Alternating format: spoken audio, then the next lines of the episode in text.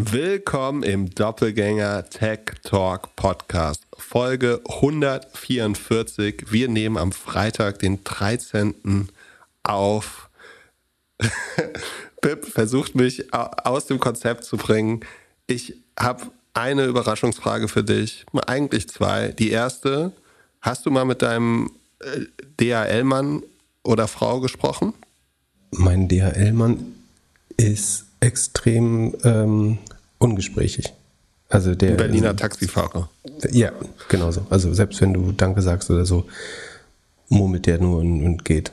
Meiner ist sehr gesprächig und äh, auch äh, ja immer hart am Arbeiten und ganz schön im Stress. Also der findet, er liefert fast so viel aus wie an Weihnachten. Und irgendwie habe ich das Gefühl, ich müsste jetzt noch mal ein bisschen andere Leute fragen, wie das so aus ist. Also du sagst ja E-Commerce e am Ende. oder was willst du genau, denn? aber äh, also der ist auf jeden Fall hart am Arbeiten. Hm. Vielleicht können wir da eine kleine Community-Frage machen. Also fragt mal eure Zulieferanten, ob sie das Gefühl haben, es wird weniger online gekauft. Und zweite Community Challenge. Ich habe jetzt hier so ein, so ein neues Hardware-Device zum Aufnehmen und habe acht Soundeffekte. Also wenn ihr eine Idee habt, was einer der Soundeffekte sein sollte, die in den zukünftigen Folgen nicht fehlen dürfte, her damit.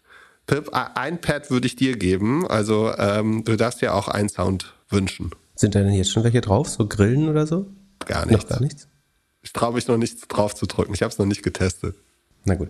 Ähm, ich habe zwei Service-Hinweise oder ähm, einen Service-Hinweis und zwar, also A, äh, ich klinge heute ein bisschen äh, sehr hallig, das tut mir leid, es geht leider nicht besser.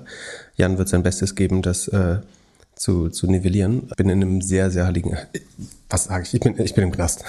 Ähm, nein, aber es äh, geht halt äh, heute mal nicht anders. Wen besuchst du? De, der andere Hinweis ist, äh, und zwar hat mich äh, Sven Schmidt gebeten, richtig zu stellen. Äh, also nicht, nicht mit Hilfe von Anwälten, sondern äh, auf ganz nette Art und Weise dass er niemals, äh, dass das Wort Zitronenfressen in seinem Wortschatz nicht vorkäme. Und ähm, stattdessen, was er gesagt hat in der Startup Insider Folge 99, kann man selber hören, Sekunde, das ist, ach, jetzt habe ich schon wieder zugemacht, aber gegen Ende der, so zehn Minuten vor Ende, sagt er, dass er an Gorillas und Delivery nicht glaubt und vielleicht läge er falsch und dann muss er Zitronen essen im Podcast. Das ist der genaue ähm, Wortlaut. Wann genau sich das rausstellt, weiß ich nicht. Ob Deliveroo und ähm, Gorillas pleite gehen müssen oder ich, ich weiß nicht. Aber sozusagen äh, äh, das, das Wort fressen oder Zitronenfressen äh, gäbe es in seinem Wortschatz nicht und jetzt haben wir das richtig gestellt. Weißt du, was übrigens Lustiges äh, fällt mir gerade ein? Ich bin ja gerade wandern, ne, hier äh, oben in meinem äh, Heimatland und gestern gehe ich so zu Fuß äh, von, von Zennowitz nach Vollgast auf einem wirklich remote Weg, also wo man die Straße umgeht, wo vielleicht fünf Leute am Tag lang gehen. Ich hatte Kopfhörer drin und lüftete gerade so meine, meine äh, vollgeschwitzten Achseln und äh, aus so einem äh, Handwerkerbully ähm, merke ich so, dass eine Person mich anspricht, habe aber noch nichts gehört, nehme die Kopfhörer raus und sagte so, bist du der Philipp Klöckner vom Doppelgänger-Podcast? Dann haben wir irgendwo zwischen Usedom und Wolgers äh, einen Hörer, der die Holznagelmanufaktur äh, betreibt und äh, der hat mich bei Kassenzone gehört äh, und ist jetzt Doppelgängerhörer. Schöne Grüße. Ähm, aber so in den wildesten Orten findet man Doppelgänger. Hörer hätte ich nicht gedacht, dass es so viele in meinem äh, Heimatland gibt. Ich ähm, hatte gestern auch meine zweite Begegnung. Und, und neulich äh, war ich bei so einem äh, Dinner, wo nur drei, also nicht ein Geschäftsessen, sondern es war wirklich, also so eine irgendwie Fine Dining Ex Experience. Also Amber OFC heißt das, Open Fire Cooking. Sind sehr, sehr gute Küche, ein sehr, sehr gutes Konzept. Äh, da, wo auch äh, dem Vernehmen nach äh, Elon Musk war, als er in, in Berlin war. Um, ähm, und da sind nur 30 Leute gewesen und da waren auch zwei VCs dabei, äh, die, die äh, mich ganz nett angesprochen haben. Verrückt. Sehr gut. Also äh, Haken dran, immer noch Tag 1. Liefer mal ein bisschen ab. Erklär mir mal, was jetzt passieren muss, damit sich die Märkte drehen. Es handelt sich hierbei nicht um Anlageberatung. Keine spezifischen Kauf- und Anlageempfehlungen. Keine Anlageberatung, keine Rechtsberatung, keine Steuerberatung und auch keine Aufforderung zum Kauf oder Verkauf von Wertpapieren. Die Verantwortung für solche Trades liegt bei euch. Philipp und Philipp haften nicht für eure Verluste. Philipp und Philipp und Philipp können die Risikodisposition der HörerInnen nicht einschätzen. Ihr entscheidet selber, was ihr kauft und tragt dafür auch die Verantwortung. Alles könnt ihr auch nochmal unter doppelgänger.io slash Disclaimer nachlesen. Ich will wieder alles grün sehen. Das, ist, das macht mich fertig. Also ich habe ja heute- meine Trading-Apps wir gar nicht mehr. Nur, heute besprechen wir nur meine Lieblingsaktien. Äh, also im positiven und negativen äh, Sinne. Da freue ich mich schon sehr drauf. Ähm, was passieren muss, damit die Märkte sich, die Märkte drehen sich nicht. Das äh, würde ich. Also du hast ja jetzt gerade so, ein, so eine, gestern war ja so eine widerspenstige Gegenreaktion, sehr erheblich. Ähm, da, das war zum Beispiel brutal, was da wieder an Dreck hochgespült wird, wenn äh, mal kurz Optimismus ausbricht. Da haben wir die schlechtesten Aktien, die zu Recht verloren haben, sind wieder alle hochgekommen. Selbst, oh, die war irgendwie zweistellig im Plus und was weiß ich. Ähm, was müsste passieren, damit alles. Ich. Nee, also es gibt zu viele Dinge, die nicht passen. Also erstmal muss ein halbes Jahr Zeit vergehen. Dann werden nämlich die Vergleichswerte wieder eins, einfacher für äh, einzelne Aktien. Ähm, was aber zum Beispiel dagegen spricht, so was wir noch nicht haben, ist ja, dass jetzt die, die ersten gespeckten Firmen oder ähm, Companies, wo wir schon immer, wir, wir achten jetzt schon mehr auf Cashflow gegen Cash in the Bank. Ähm, also wie viel, wie viel Geld hat die Firma noch und wie viel verbrennt sie? Und in den nächsten drei, vier Quartalen müssen die ersten kommen, die es nicht mehr schaffen, sich zu refinanzieren. Und wenn das viele werden, dann wirkt sich das ja wiederum, also das ist ja alles ein, ein Kreislauf, das wirkt sich dann ja auch wieder auf die Software-Sales aus. Weil wenn diese ganzen Companies dann, die waren ja alle Kunden bei den großen Softwarehäusern auch, dann könnten selbst die qualitativ guten Firmen Wachstumsprobleme äh, bekommen, weil die, weil die richtig schlechten wegsterben als Kunden. Ähm, zum Beispiel ein Palantir sollte nochmal erhebliche Probleme haben mit seinem Commercial, US Commercial Income, wenn die Specs, in die sie investiert haben, äh, alle krepieren oder einige davon, dann könnte das durchaus kompliziert werden.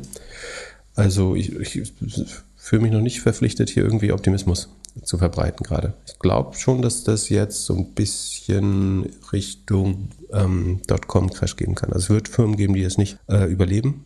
Es wird auch solide Firmen bei den Umsätzen treffen wahrscheinlich. Und ich würde davon ausgehen, dass die Korrektur noch weitergeht. Aber sehen, wissen kann das niemand. Aber also be bevor es also bevor es wieder nachhaltig hochgehen kann, glaube ich, muss erstmal so diese, dieser Corona-Effekt verdaut werden und man muss ein bisschen wissen, wo man eigentlich steht.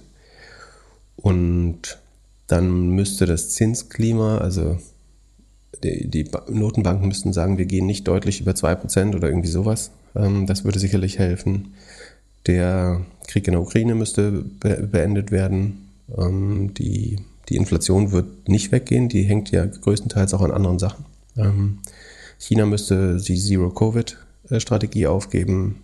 Also, du hast einen perfekten Sturm gerade und da müssten ganz viele Sachen sich ändern, damit sich das Bild deutlich. Was nicht halt, du wirst immer wieder jetzt so, so Bärenmarkt-Rallys haben, dass du zwischendurch mal auch wieder hochgehst ähm, und so, aber ich glaube, wir haben die Tiefstände noch nicht gesehen, ehrlich gesagt. Und weißt du, wer David Tapper ist? Nie gehört, nee. Echt nicht? Nee. Das ist ein Hedgefonds, äh, wahrscheinlich habe ich den Namen falsch ausgesprochen, äh, Hedgefondsmanager, der jetzt Leerverkäufe äh, gestoppt hat. Also er glaubt, es gibt wohl eine Gegenbewertung äh, oder Gegenbewegung. Äh, der Apalosa Management hat der gemacht. Wahnsinn. Ich mache mir gerade hier eine Notiz. Ich hatte eine Frage, die Pip nicht beantworten konnte. Dann, äh, Ja, du kannst mich ständig irgendwelche Namen fragen, ich kann nicht jede Person der Welt kennen. ich habe gedacht, so die Top 10 der, der Hedgefondsmanager würdest du, die Ist der in Top 10? ah, Keine Ahnung. war auf jeden Fall groß genug, dass er irgendwie mal eine Timeline geflogen ist. Ja, gut, dann äh, was hat er gesagt, dass jetzt, jetzt geht's hoch Ja, er, äh, er, stoppt ist genau, Ding, er oder? glaubt, es gibt jetzt eine technische Gegenbewegung. Hat das auch tatsächlich am Mittwoch gesagt. hatten wir ja und, gestern. und am Donnerstag war es dann so. Wir nehmen jetzt Freitagvormittag auf, also keine Ahnung, was der Tag noch so passiert. Ob die Aktien und die Krypto sich positiv oder negativ heute bewegen. Ja, Krypto gab es vorgestern auch einen Flash-Crash oder so, ne? Da ist ja unheimlich viel runtergegangen. Das wiederum geht, heute Morgen bin ich aufgewacht und meine App hat gesagt, dass irgendwie Solana und Polkadot äh, 30% im Plus sind. Äh, und Ethereum, glaube ich, äh, auch zweistellig äh, und Bitcoin. Ähm, Ja, da gab es so einen Stablecoin, der zusammengecrashed ist. Witzigerweise hat der, der Gründer des Stablecoins äh, noch vor zwei, drei Wochen im Podcast gesagt, so ja, andere, wir werden viele Coins sehen, die richtig crashen werden, aber wir nicht. Hast du den Tweet äh, dazu gelesen, wie das eventuell passiert ist? Also angeblich war das eine Attacke von äh, einem, also es kann eigentlich nur eine der größeren Mining-Firmen, äh, Trading-Firmen gewesen sein. Ach wirklich? Ich habe Ja. nur, nur gelesen, dass man, also, dass das ein, dass der Coin wohl am US-Dollar ist Mhm. und aber auch mit einem anderen Coin irgendwie verbunden. Und deswegen haben Genau, ganz mit dem Luna, glaube ich. Genau, und deswegen haben ganz viele Leute den Stablecoin in den Luna gezogen, als der runtergegangen ist und dann verkauft. Was ich auch überlegt habe, ist, ob man das shorten könnte, ob man den, ob man die Stable, also ob man den USD Tether zum Beispiel shorten könnte. Das Gute daran wäre nämlich, es ist extrem unwahrscheinlich, dass der deutlich über 1 geht. Ähm, und es dürfte nur eine Frage der Zeit sein, bis es wieder einen Angriff äh, darauf gibt. Und dann musst du nur eine gute Verkaufsorder, also eine, eine Coverorder dann drin liegen haben schon. Ähm, die Frage ist, wie teuer es ist. Also die, der Unterschied ist ja relativ klein. Ähm, die Frage ist, wie teuer es ist, sich den über lange Zeit zu borgen. Ähm, aber das Gute ist, dass das Risiko, dass du so ein kalt erwischt wirst, relativ klein ist.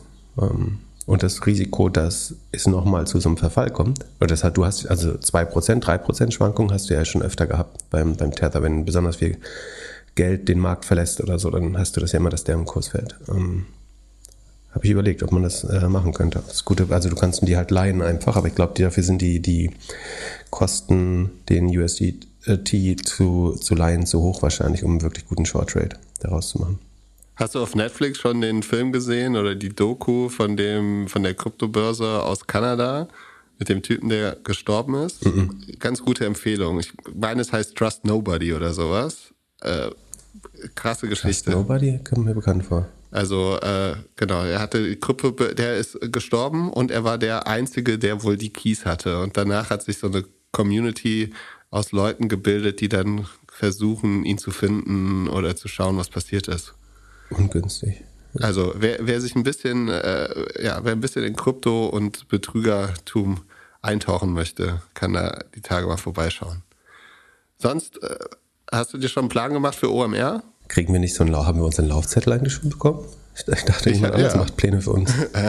Also wir haben auf jeden Fall einen bekommen, was wir machen wollen. Und äh, wir scheinen aber nicht wichtig genug zu sein. Also es steht kein Dinner abends dra drauf. Ja, aber ist, ist das nicht in dem Re äh, kleinen Restaurant, wo da passen ja auch nicht so viele Leute rein? Top 100. Das ist Ziel für nächstes Jahr.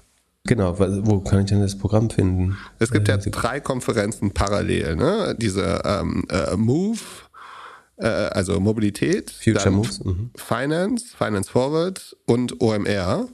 Ich glaube, nächstes Jahr gibt es drei Konferenzen an drei verschiedenen Tagen oder Wochen oder Monaten.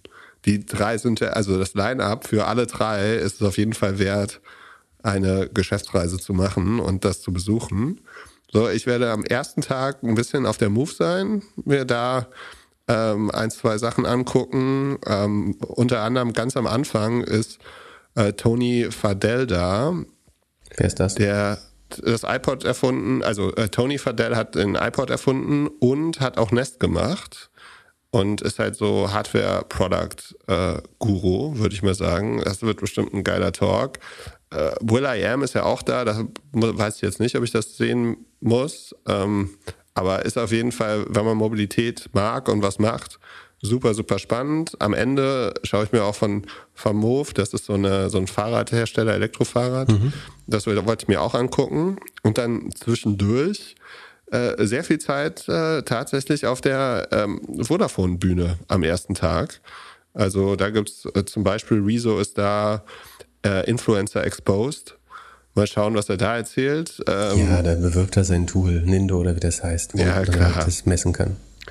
Äh, Anni Schmitz ist da, hier Lea und Verena, Hot or Not, das werde ich mir natürlich auch angucken. Ähm, und wir sind dann, äh, wir, wir sind, äh, wir machen die Party, äh, wir closen die Party, wir sind als letzter dran. Ähm, Oh, nice, das heißt, wir können überziehen. Das wäre meine Frage, ob wir nicht einfach so lange machen, wie wir sonst immer aufnehmen und dann direkt zur Aftershow-Party gehen. Aber äh, mal, mal schauen. Wir, wer- wir werden Aber nachher geht die, geht die Musik an an den Ständen oder so. Und die Leute verpassen Konzerte oder so. Ah, schwierig. Also ich bin jetzt, äh, ich sehe jetzt hier gerade das Speaker-Line-Up. Quentin Tarantino finde ich überhaupt nicht so spannend, ehrlich gesagt, obwohl ich die Filme to- total mag, aber was soll der mir erzählen? Ich glaube, der wurde einfach geholt, weil er irgendeinem, also irgendjemand liebt den und will den unbedingt kennenlernen. Den kann man kennenlernen für 5000 Euro, hast du das gesehen? Es gibt so Meet and Greets jetzt. Sehr gut. Ihr könnt auch Meet and Greet mit Glöckler äh, borgen. Ihr gebt mir 5 Euro und ich sa sag euch, wo er gerade ist. Scott Galloway, Carver Swisher würde ich mir auf jeden Fall anschauen. Ashton Kutscher finde ich auch gar nicht so spannend, ehrlich gesagt, aber The Fraser Perry muss ich sehen. Hast du den Tweet gesehen, der, den uns ein User geschickt hat? Welchen? Nee. Das, äh, wo? geh mal, da, dass Northern Data so wahnsinnig hoch äh, eingeschätzt wird von Analysten. Warte. Ja, das wird sich ja noch zeigen, ob das äh, korrekt ist. Und bei den derzeitigen äh, Kryptokursen würde ich ja vermuten, dass so eine Firma, die Kryptomining macht, äh, schlechter aussehen sollte. Auf, äh, auf jeden Fall, äh, ich glaube, das ist Trade Republic, der Screenshot davon. Der, der Kurs war von gestern Abend 33 Euro und dann steht unten Analystenbewertung 208 Euro. Ja, aber das ist hier das, äh, das ich hätte beinahe gesagt, die Hausbank äh, Lampe Haug Aufhäuser ist das doch, bestimmt, oder? Kannst du das sehen? Ja, ich bin jetzt nicht, ich bin nur auf dem Screenshot. Das sind ja die, die, ähm, naja, ich, das haben wir mehrmals erklärt, warum das kompliziert ist. Also, das ist die Bank, die zum chinesischen Fosun-Konzern gehört, die regelmäßig meiner Meinung nach Bumsbuden hochschreibt, ähm, wo sich der Analyst da im Rechenzentrum selber von überzeugt hat, angeblich was für eine tolle Firma das ist und so weiter. Äh, da würde ich jetzt nicht so viel drauf geben. Aber wer weiß, vielleicht li liegen wir da falsch. Head of AR von Snap, habe ich ein bisschen Angst, dass ein Werbevortrag wird, aber Ja, ich. aber ein bisschen in die Strategie reinschnüffeln? Doch, wenn, wenn ich Zeit habe, würde ich es machen. Ähm, Henrich Blaser, Check24 würde ich mir anschauen. Ähm, Precht eher nicht. Sam Parr wirst du anschauen, oder? The Hustle? Ja, ich glaube, ich habe keine Zeit dazu. Und die Geschichte kenne ich schon. Aber kannst du dich noch erinnern an den Holländer, der äh, bei Davos war und gesagt hat, hier, wir müssen Steuern zahlen? Äh, ja. Der wird gegen 12 Uhr äh, von Scott Galloway interviewt oder macht dann Talk. Das glaube ich auch super spannend. Ah, cool. Ähm, Sam Bankman-Fried würde ich machen, wenn es passt. Knossi brauche ich definitiv nicht. Äh, lustig, Knossi steht gegen Frank Thelen. Das ist eine richtige Einordnung. Ähm, ach, siehst du, man muss mal hier auf äh, Flightradar eigentlich schauen, wer, wer so alles landet äh, in Fuhlsbüttel ähm, am Montag, oder? Ja, Wann ist die ich, bin- ich Konferenz? bin gespannt. Hast du einen äh, Twitter-Account schon aufgesetzt? Wollen wir, wollen wir machen OMR Jets? Äh, Ja. äh, At OMR Jets und dann alle äh, Privatflugzeuge, die in Fuhlsbüttel landen morgen? Ja. Äh, nicht morgen, Montag. Ja, ich glaube, ein paar werden am Wochenende schon kommen. Wetter ist schön. Zu viel, äh, genau, so Kitchen Stories muss ich nicht wissen. Sata brauche ich nicht. Rezo würde ich mir vielleicht anschauen. Ähm, Purelei interessiert mich auch nicht. Lanz und Precht auch nicht. Paul Ripke, hm, wie, wie geht's dem eigentlich? Der scheint wieder back to business zu sein. Fotografiert wieder Sportler. Naja, irgendwoher muss man ja auch. Heiß Nobiety würde ich mir anschauen. Äh, wahrscheinlich. Gabor Steingart. Fabian Spielberger, wie schon letztes Mal gesagt. Rin brauche ich nicht. Kofel, ach du Schande. Dem muss man sich ja fast geben. Das sind so die wichtigsten, die ich hier sehe auf Anhieb. Da bist du. Axel Hefer, Trivago. Hm. Ja, es wird auf jeden Fall ein geiler Event. Ich hoffe, die Leute testen sich vorher. Und es wird nicht zu crazy danach. Das ist eigentlich meine einzige Sorge. Aber gut, ich freue mich drauf. Und äh, 70.000 äh, ist ja echt Du bist ja nur ausreichend durchimmunisiert inzwischen, oder? Was soll dir noch passieren? Ja, mal gucken. Mal gucken. Maske auf und Gibt es durch. eine neue Variante eigentlich gerade? Oder sind wir immer noch im Delta-Gebiet? Wahrscheinlich wird die gerade entwickelt hier auf der Internorga.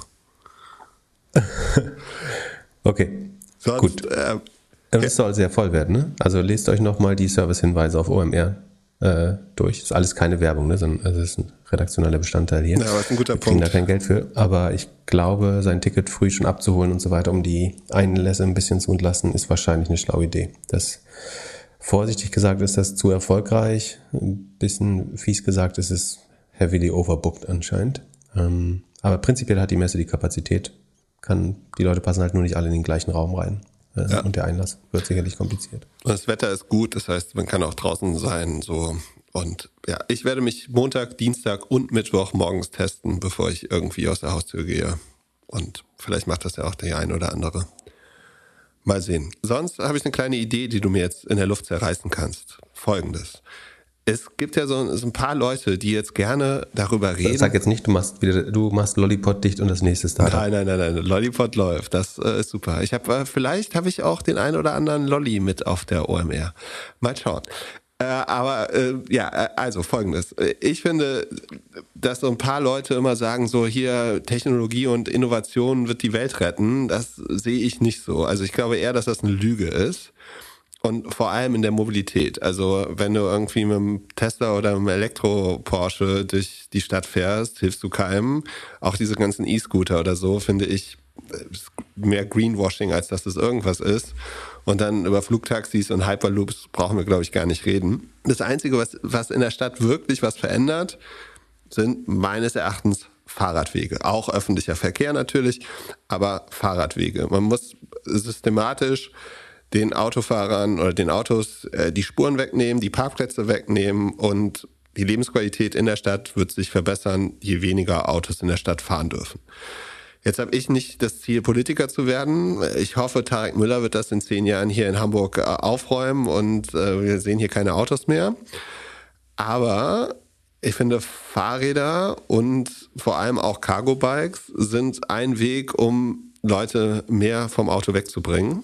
Und ich habe mir tatsächlich jetzt ein Cargo-Bike gekauft, das ohne Batterie äh, und es ist super. Das bestes Fahrrad, macht tierisch Spaß Allerdings, das Kauferlebnis war die reinste Katastrophe. So, äh, Probefahrt gemacht, Angebot bekommen, Rechnung bekommen, sofort bezahlt, erwartet, dass man es, oder wurde auch gesagt, man bekommt es in zwei, drei Tagen. So, und am Ende habe ich drei Wochen gewartet. Und irgendwie, ich würde jedem sofort das Fahrrad empfehlen, ohne jetzt Werbung dafür zu machen. Aber ich würde auf keinen Fall empfehlen, in dem Laden es zu kaufen. Und äh, das Problem ist, es gibt eigentlich ja nur eine Handvoll Läden, in denen man in verschiedenen Städten das kauft. Und dann kam mir die Idee von oder äh, der Gedanke von Enjoy. Kennst du noch Enjoy.com? Mhm. Das ist so ähm, ja eigentlich äh, Amazon mit Service oder eher so äh, Mediamarkt mit Service. Also du kaufst kaufst Elektro zum Beispiel äh, Sonos ist ja die Tage wieder hat gute Zahlen geliefert. Stell dir vor, du du ziehst irgendwo hin und denkst dir so, okay, ich hätte gerne Sonos. Dann kannst du natürlich das irgendwie dir kaufen und aufbauen. Du könntest es aber auch kaufen, jemand kommt, baut es alles für dich auf und du hast so einen super Service. Und mein Gedanke war, das mit Fahrrädern beziehungsweise Cargo-Bikes zu machen. Also es gibt eine App, äh, du kannst dir irgendwie drei Fahrräder auswählen zum Testen, dann kommt jemand vorbei, erklärt dir was, du fährst mit denen, du entscheidest dich für eins und dann gibt es halt dazu noch eine App, ein Service, ein CRM, das halt äh, Service macht. Also zum Beispiel nach drei Monaten kommt jemand, äh, checkt nochmal alle Schrauben, macht so ein kleine, äh, ja, kleines Update. Äh, nach zwölf Monaten kommt jemand und halt dieses Fahrraderlebnis, Service auf einem ganz anderen Level und halt wesentlich mobiler ähm, und äh, vor allem halt servicegetrieben, ohne Locations, sondern eher Event, also man bucht was oder es gibt irgendwie eine Veranstaltung dazu. Aber was denkst du? Gute Idee, schlechte Idee? Was sind die Vorteile, was sind die äh, Nachteile? Wenn du jetzt so einen Pitch auf dem Tisch hättest. Machen Van Move und Cowboy und so das nicht? Äh, ja, so? ein bisschen für deren Marke. Ne? Also es gibt so verschiedene Modelle, die ein bisschen ähnlich sind. Auch Dance zum Beispiel hier. Also du willst einen Fahrradhändler und du willst das Fahrradgeschäft in der Cloud sozusagen. genau, genau. Das Digitalisieren, wie äh, genau, das SaaS, äh, also wie würde es heißen? RAS. Äh, Ride as a Service. Und dann würdest du monatlich dafür bezahlen wollen? Nee, nee, oder? sondern äh, also du kannst dann Optionen machen, ob du das Fahrrad liest oder, äh, oder kaufst. Also ich glaube schon, dass du so Swap-Feeds für, für äh, Lastenräder machen kannst. Das heißt, dass du es mietest und dann kriegst du halt Service dazu, kannst austauschen und so weiter. Ähm, das würde sinnvoll erscheinen. Ich habe auch überlegt, es gibt, äh, man, man, könnte auch mal eine Vergleichsseite so für Lastenräder machen. Ja. Im Moment ranken da hauptsächlich ähm, so die Tests von irgendwelchen Fahrradmagazinen. Transaktional ist also der Betreiber von elastenrad.de ist jetzt bestimmt sauer, weil ich äh, andere Leute auf die Idee bringe, aber der macht das schon ganz gut oder die. Aber ähm, das ist eigentlich so ein schönes Affiliate-Thema, wovon super eine Person leben könnte, glaube ich. Ja, wobei ähm, so online werden die noch wahrscheinlich nicht so viel gekauft. Und ich, der, der, mein Gegenargument zu diesen, zu den Swap-Feeds ist einfach, äh, dass die Produkte so, also die Leute, das ist so fast wie ein Autokauf. Also man definiert sich so ein bisschen mit in welchem dieser Lastenräder man fährt. Du hast einen Arrow gekauft, bin ich mir sicher. Mm Nee, ein Babbo? Ich hätte dich voll auf einen Arrow-Typ geschätzt. Ja, siehst du, nee, ist mir zu, ist mir zu äh, groß. Bullet? Bugfeeds? Hä? Was gibt's denn noch? Kölner Unternehmen, 1A-Produkt. Okay, gut. Community kann raten. Ja, ich weiß nicht, also ob das jetzt, ähm, also drei Fa- Fahrräder zum Aussuchen zu dir zu fahren, ist, es ist ja schon zumutbar, dass du mal zum Fahrradhändler fährst, oder nicht? Ja, ich fände es einen guten Service. Kundengruppe sind ja meistens Eltern, so, die freuen sich über jeden Service, den es extra gibt. Naja. Also bist nicht überzeugt. Okay, ich, ich finde es super. Falls es jemand macht, äh, schreibt mir gerne. Ich werde es nicht machen. Das, das steht auch äh, fest mit zu viel Hardware. Dann lass uns in die Earnings starten. Wie war deine Woche so? Hast du Beyond Meat geschortet und bist jetzt Ja, dreimal ich ja so nicht. reich? Ich hätte gern, ich hätte super gerne, aber konnte ich ja nicht, weil, und es wäre sehr gut gewesen, äh, wir haben 20% verloren, äh, Post-Earnings. Aber das geht ja nicht, weil Shorten schon nicht mehr möglich ist auf der Plattform, wo ich das jetzt unkompliziert konnte und ich wollte jetzt nicht extra einen Optionsschein oder sowas kaufen. Genau, wir können ja mal in die Zahlen reingehen. Beyond Meat äh, haben wir, weil es ja immer unterhaltsam ist, auch im Sheets. Also insgesamt haben sie 33% verloren übrigens. Äh, Das wäre wär schon schön gewesen.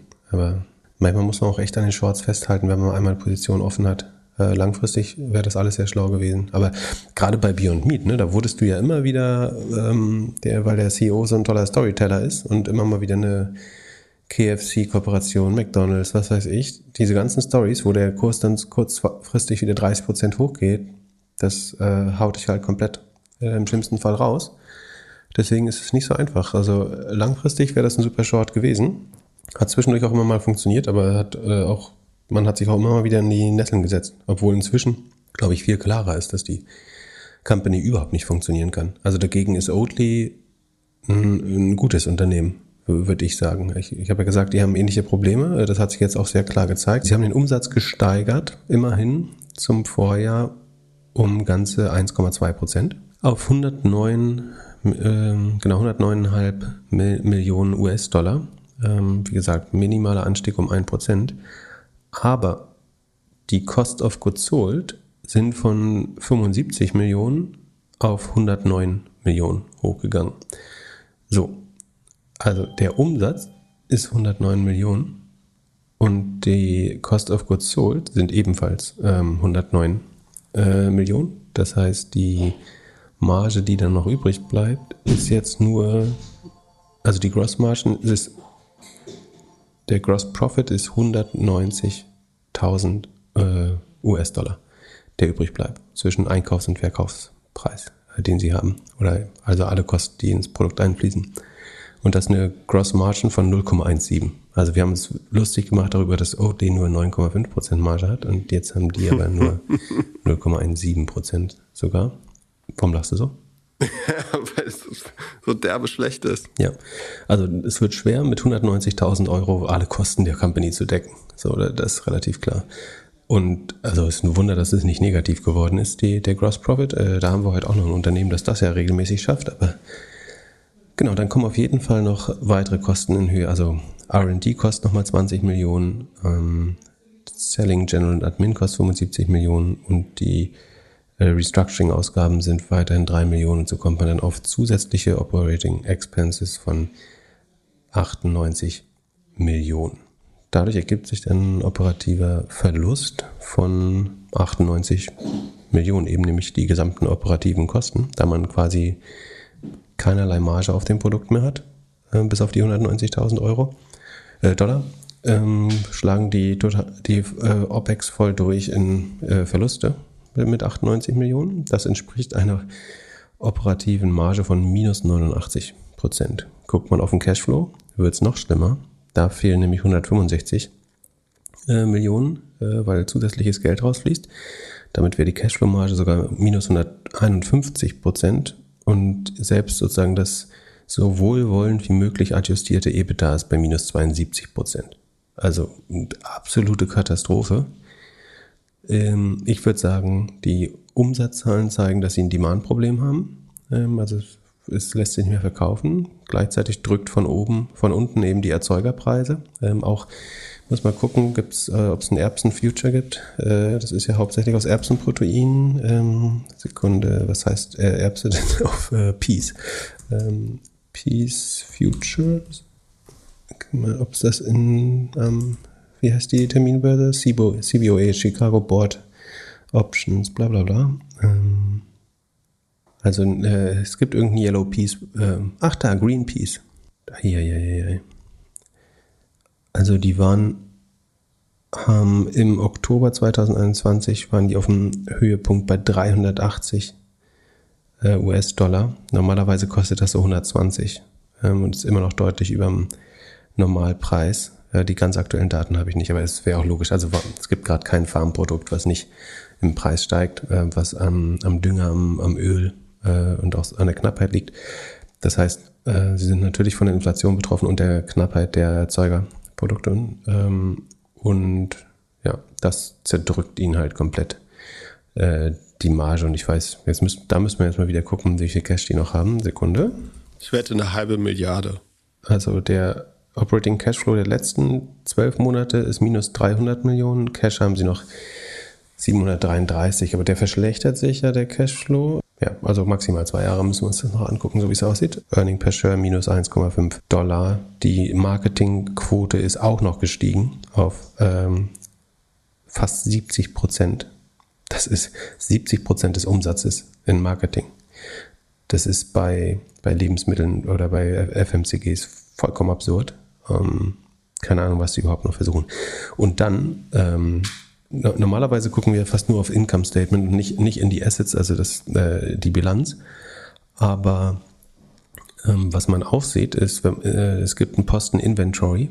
Ähm, das hat, war bei Peloton interessant, da hat man gesehen, dass sich die, äh, die Bikes auf, aufstauen im, im Lager. Ähm, und das hat immer einen schlechten Cashflow-Effekt logischerweise, weil es Kapital bindet. Und auch bei Beyond Meat ist es so, dass, also ein Grund, warum der Cashflow niedriger ist als die, das adjustierte EBITDA, ist, dass das Inventar erheblich steigt. Also ähm, die haben in, inzwischen zweieinhalb Mal, 2,6 Mal den Quartalsumsatz als Inventar. Und das können irgendwie gebunkerte Inhaltsstoffe sein. Das kann aber auch gut können auch gut unverkaufte Bürger sein, die sie irgendwann äh, abschreiben müssen. Also, Sie sagen selber, es, ist, liegt daran, dass Sie dieses Beef Jerky, eine Version von Beef Jerky aus Pflanzen, gelauncht haben, was die Kosten hochgetrieben hat, aber das ist mir als Begründung nicht genug, ehrlich gesagt. Beyond Meat ist auch genauso wie Plug Power, was gleich kommt, äh, eine Company, wo man am besten nicht hört, zuhört, was das Management sagt, weil sie ja seit, seit Jahren Scheiß erzählen. Und also, ja, sorry, also da muss man sich einfach nur die Zahlen angucken. Muss ich, muss ich mir jetzt nicht noch ein Märchen immer dazu anhören. Ähm, Finde ich zumindest. Kommt, wie kommt man auf die Idee, Beef Jerky zu machen? Das, äh, also das wäre das letzte Produkt, das eine Alternative, eine vegetarische Alternative braucht. Ja, vielleicht weil dachten sie, sie brauchen so einen Snack, den man schön direct to consumer verkaufen kann. Ich weiß es nicht. Eine Karotte zum Beispiel. Hm? Eine Karotte wäre zum Beispiel oder ein Apfel. ja, nee, nee, es muss wie Fleisch schmecken. ähm, naja, also wie gesagt, guckt euch im Cheat an, aber das tut mir leid, ich weiß, viele äh, oder es, einige Hörer haben, äh, sind auch Bier- und Meat-Fans. Äh, und wie gesagt, es geht ja überhaupt nichts gegen das Produkt. Aber sie kriegen mehr Konkurrenz, sie haben ein Nachfrageproblem. Äh, es sind nicht nur die Kosten, die sie töten, sondern sagen, es kaufen auch einfach Leute nicht genug von der Ware. Ähm, und es hat eigentlich nie funktioniert und äh, ach so, doch, sie hatten mal eine, im 2019 hatten sie mal eine operative positive Marge. Was, was ging von da an schief? Weiß ich auch nicht. Naja. Ja, aber also irgendwann werden die doch aufgekauft. Also die Brand ist doch super und wenn du das Zeug irgendwie selbst oder wenn einer von den Großen das produziert, dann ist die Marge doch bestimmt auch besser. So, ja. ja, aber 1,7 Milliarden, weiß nicht, ob mir das die Brand wert ist. Also wenn es sich nochmal halbiert, dann kannst du sagen, dann sammelt es vielleicht jemand ein. Aber was, was willst äh, du? kannst, die, die Brand ist ja konnektiert mit dem Versprechen, das genauso herzustellen und das scheint ja eben nicht zu funktionieren. Ähm, was wär, würde passieren, wenn man hier Marketing rausnimmt? Ähm, und du musst auch weiter Marketing machen. Und die, die großen FMs, also die Käufer haben alle ihr, ihr eigenes Garden Gourmet und äh, Impossible oder was auch immer Ähm, eigentlich haben, sind die alle schon versorgt. Aber die können sich ja ausrechnen. Wenn Beyond Meat draufsteht, können sie es wahrscheinlich für mehr verkaufen und das müsste sich ja nach ein paar Monaten oder Jahren lohnen. Ja, aber dann hast du den, den Ankerkraut-Effekt. Dass Leute sagen, wir Ja. dachten hier, das sind die, Revol die Revoluzzer und jetzt soll ich das von äh, Procter Gamble oder äh, von, von Unilever oder Nestlé kaufen? Äh, Nee, das sehe ich überhaupt nicht so. Weil äh, Ankerkraut, äh, der Aufschrei war, weil die schon immer ge gegen die Großen geschossen haben und vor allem halt mit günstigen oder mit Influencern, denen das sehr wichtig war. So, das sehe ich bei Beyond Meat nicht. Aber vielleicht ist das auch so. Vielleicht äh, Also kenne ich könnte die ich Short gehen, würde ich die noch weiter Short gehen. Aber wie gesagt, gestern sind die mit diesem, äh, mit dem letzten Aufbäumen da auch mit hochgegangen. Also Gut, aber wir wissen ja, wenn was 20% runtergeht und danach wieder 20% hoch, dann ist das nicht die gleiche Summe. ah, du, du lernst, du Das lernst. ist äh, eins der wenigen Sachen, die ich aus diesen 144 Folgen jetzt mitgenommen habe. Nochmal, äh, da du kurz Peloton angesprochen hast. Ich habe ja in der letzten Folge gesagt, so ja, es gibt wesentlich mehr Peloton-Bikes auf Ebay. Äh, Daraufhin hat mir ein Freund geschrieben, der gerade eins sucht und meinte so, nee, nee, also es ist gar nicht so einfach auf Ebay oder Ebay Kleinanzeigen eins zu finden. Also falls jemand in Berlin oder nördlicher von Berlin sein Bike loshaben möchte, gerne DM an mich und ich mache ein Intro. Der Höhepunkt von Beyond Meat war 200 Dollar, sind jetzt bei 25. Also auch fast 90 Prozent verloren. Eine Person aus meinem nahen Umfeld hat mich gesch äh, mir geschrieben und gefragt, was ist überhaupt mit ZipRecruiter los? Hast du eine Antwort für diese Person? Ja, ZipRecruiter hat, hat meiner Meinung nach durch diesen ganzen Tech-Crash sehr viel relative Stärke bewiesen lange Zeit. Ähm, also Sekunde, bei mir sind die ähm, der Transparenz halber. Also ich habe eine hohe Position. ZipRecruiter ist inzwischen 16% meines Portfolio. Ähm, Portfolios. Ich habe die zu 19 Euro im Februar gekauft, Ende Februar. Und sind fast äh, un, un, unbewegt bei mir. Also minus 1,85 Prozent. Das ist im Vergleich zu allem anderen, was ja sehr gefallen ist, glaube ich, nicht so schlecht. Achso, das ist eine Sekunde, das sind verschiedene Positionen. Die letzte war am 8. Davor habe ich eine am 30.08. gekauft, die ist 11 Prozent im Plus. Aber auch das ist relativ stark im Vergleich zu anderen äh, Tech-Titeln, glaube ich. Also ich finde, die haben sich gut geschlagen. Jetzt gab es aber äh, vor ein paar Tagen dann doch nochmal einen erheblichen äh, Abfall. Und zwar ähm, haben sie fast, fast 30 Prozent äh, verloren. Gestern waren sie aber wieder 15 Prozent im Plus. So, gucken wir uns die letzten fünf Tage an. Also sie, sie waren Anfang der Woche bei 21,80 oder so und waren dann im, im Tiefspunkt, mit hohem Volumen auch, das war der Panik-Mittwoch, ähm, auf fast 16 runter. So. Ähm, kannst du jetzt sagen, ähm, ja, äh, also war der, die allgemeine Tech-Panik, glaube ich. Ähm, in den Ergebnissen äh, selbst gibt's eigentlich, sehe ich, sehe ich eigentlich äh, keinen keinen Grund dafür. Ähm, ja, oder? Also, wir gucken mal in die Zahlen rein. Also, ZipRecruiter macht eine Art Marktplatz für Jobs. Das heißt, sie versprechen Unternehmen, ähm, Sekunde, wir hatten hier Kommentare reingeschrieben. Ah. Ähm, jetzt benutzen Leute die Kommentarfunktion des äh, Google Sheets als Chat hier. Äh, lustig. ähm, viel Spaß. Könnt ihr ruhig machen.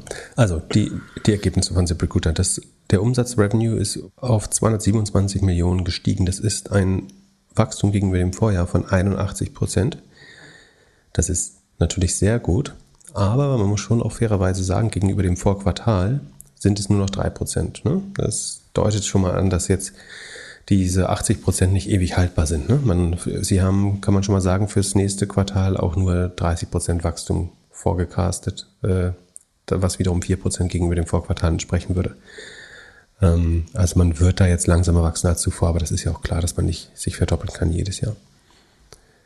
Ähm, die Gross Margin ist 90 Prozent. Das wiederum, das ist sehr hoch. Das liegt aber daran, dass sie, das ist mal die Frage bei einem Marktplatz, würdest du sagen, Marketing gehört dann die Gross Margin? Äh, sagen sie, also ist natürlich, ich würde das auch nicht so bilanzieren. Also äh, die sagen halt, Marketing ist ein extra Posten und das geht nicht in die Erstellung des Produkts rein, sondern die Produkt ist halt, das Produkt ist der Marktplatz, der Matching-Algorithmus und was wir ausgeben, um Jobs, um Jobsuchende zu akquirieren, äh, ist eben eher Marketing und nicht äh, Cost of Revenue.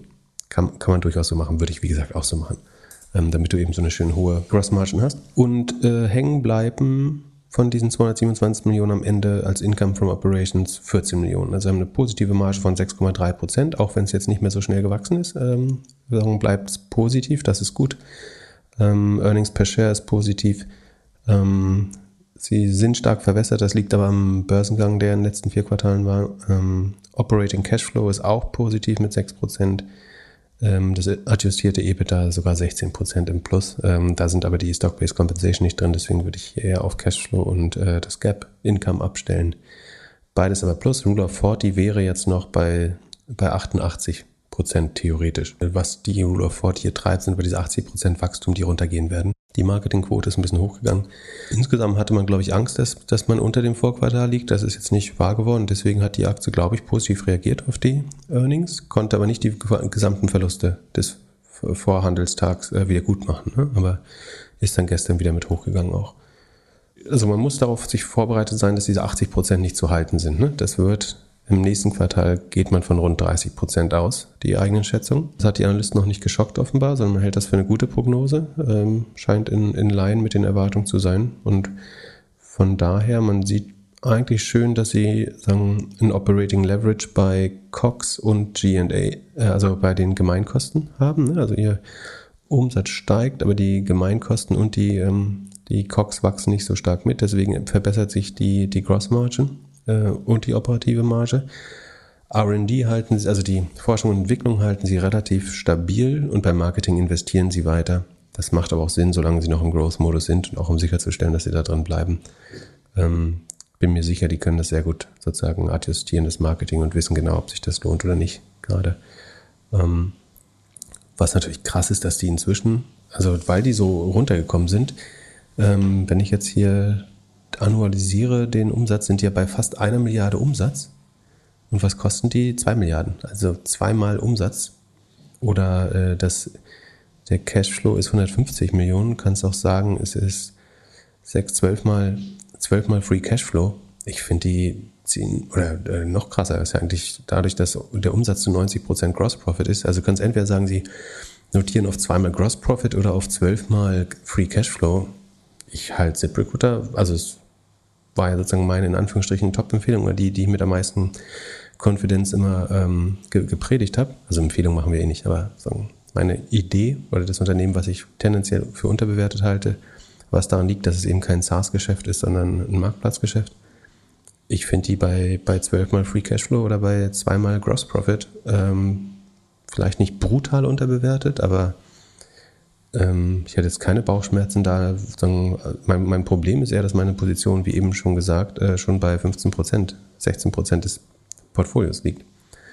Ähm, ansonsten würde ich da wieder auch investieren. Äh, einziges Problem wäre, wenn ähm, ich mache mir gar nicht Sorgen, dass die Nachfrage sinkt am Jobmarkt, sondern äh, dass die, die Unternehmen irgendwann aufgeben und sagen, äh, ich kriege halt eh keine Angestellten. Die sechs Millionen Arbeitslosen, die jetzt noch übrig sind, die, die wollen vielleicht gar nicht arbeiten oder äh, nicht, nicht zwangsläufig in den Jobs. Hast du das eigentlich mitbekommen, dass äh, Elon Musk die, die chinesischen Angestellten gelobt hat und die Amis gedisst? Er hat gesagt, so die Amis wollen eigentlich gar nicht mehr arbeiten und die Chinesen arbeiten schön bis morgen. Also die verbrennen nicht nur das sogenannte Midnight Oil, also machen Spätschicht, sondern die uh, they are burning the 3 a.m. Oil, also arbeiten mehr oder weniger durch. Ähm, das fand er ähm, positiv erwähnenswert. Das, äh, hat aber nicht mit seinen zukünftigen Twitter-Mitarbeitern noch verglichen. ja. Moin, zum Zeitpunkt dieser Aufnahme war die brisante Twitter-News noch nicht gedroppt. Deshalb bleibt man noch dran, wenn die beiden sich verabschieden. Sie rufen danach nochmal an und äh, reden nochmal, während Pip beim Wandern ist. Ähm, schon, also großer Fan von der chinesischen Arbeitsmoral, ähm, der, der, der Elon. Genau, also die größte, das größte Risiko für SIP ist, glaube ich, dass man, ähm, dass die Arbeitgeber irgendwann aufgeben, überhaupt noch Geld auszugeben, weil sie keine Angestellten bekommen. Das äh, ist das, was man sieht. Und sollten sie jetzt sozusagen beim Umsatz stagnieren ein bisschen, was sich ja so andeutet, dass das jetzt nicht mehr so schnell wächst, ähm, Stagnation noch lange nicht, aber so, es verlangsamt sich, Ähm, sie sind Cashflow positiv, sie haben noch genug Cash in der Bank. Ähm, deswegen ist es eine Firma, glaube ich, die so, ein, so eine Krise auch sehr gut überleben kann. Und sie wären auch theoretisch ein Konsolidator, der jetzt sagen könnte, ich gehe jetzt auf Shoppingkurs, äh, Shoppingtour. Wenn ähm, die, so, die können zum Beispiel so ihr, ihr deutsches Pendant am ehesten, Hey-Jobs, wo ich äh, Disclosure sozusagen ähm, be beteiligt bin, ähm, einsammeln für die 750 Millionen, die sie da haben. Ähm, weiß nicht, ob das reichen würde, aber ähm, ihre eigenen Aktie könnten sie nutzen. Sie, wie gesagt, sie können das Cash anfassen, weil sie Cashflow positiv sind.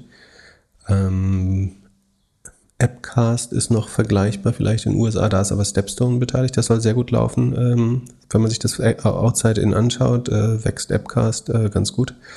Die machen auch ähm, Jobs sozusagen als Agentur äh, Marketing Tech ähm, Play. Genau, könnt ihr mir vorstellen, dass wenn sie jetzt langsamer wachsen, dass da zu Akquisitionen kommt bei, bei ZipRecruiter. Würde mich nicht wundern. Äh, macht, macht auch Sinn. Aber ich bin sehr zufrieden mit den Zahlen. Und wie gesagt, ich zweimal Gross Profit, äh, zwölfmal äh, Free Cashflow, ich, oder äh, Operating Cashflow. Ich, wie gesagt, wäre ich nicht schon so exposed, würde ich da sogar nachlegen, ehrlich gesagt. Und wie gesagt, in, in der Zeit, wo sie jetzt für, äh, year to date irgendwie 15% unter Wasser sind, haben Shopify, äh, wenn man jetzt mal bei Marktplätzen guckt, 70% verloren, Etsy glaube ich auch 80, Fiverr 80, Meta 35. Ähm, ich finde, sie haben relative Stärke, Stärke bewiesen. Und also meiner Meinung nach ist das Alpha gegenüber dem, dem Gesamtmarkt. Dann lass mal zu Fiverr gehen. Die haben ja auch mächtig verloren diese Woche. Ich gucke mir gerade an, die letzten fünf Tage, also wie gesagt, wir nehmen Freitagvormittag auf, minus 33 Prozent. Aua. Ja, aber auch da haben wir immer gesagt, das kann nicht ewig so weitergehen. Ähm, dass die eine Sonderkonjunktur hatten, war ja relativ klar. Ich lese mal die letzten fünf Quartale Wachstum vor. Das war vor einem Jahr waren es noch 100% Wachstum, dann ist es runtergegangen auf 60, auf 42 und jetzt sind wir bei 27% Wachstum. Und gegenüber dem Vorquartal sind es immerhin noch 7, 8%. Äh, das ist fast besser als gedacht, aber ähm, die Gross Margin bleibt relativ stabil. Aber sie haben Operating Loss von, von 17 Millionen auf äh, bei 86, 87 Millionen Umsatz. Ähm, verbrennen sie halt 17 Millionen. Der Cashflow ist positiv, äh, immerhin bei, mit plus 9 Prozent. Der, der Unterschied, den, ist da hauptsächlich die Share-Based Compensation von rund 18 Millionen, äh, die dazwischen stehen. Und dadurch ist adjustiertes EBITDA und Cashflow positiv, aber das Gap-Ergebnis noch negativ. Und gefährlich ist, dass sie bei der Rule of 40 unter 40 gefallen sind, jetzt bei 36. Ähm, das ist dann, ja, sie wachsen nicht mehr schnell genug eigentlich.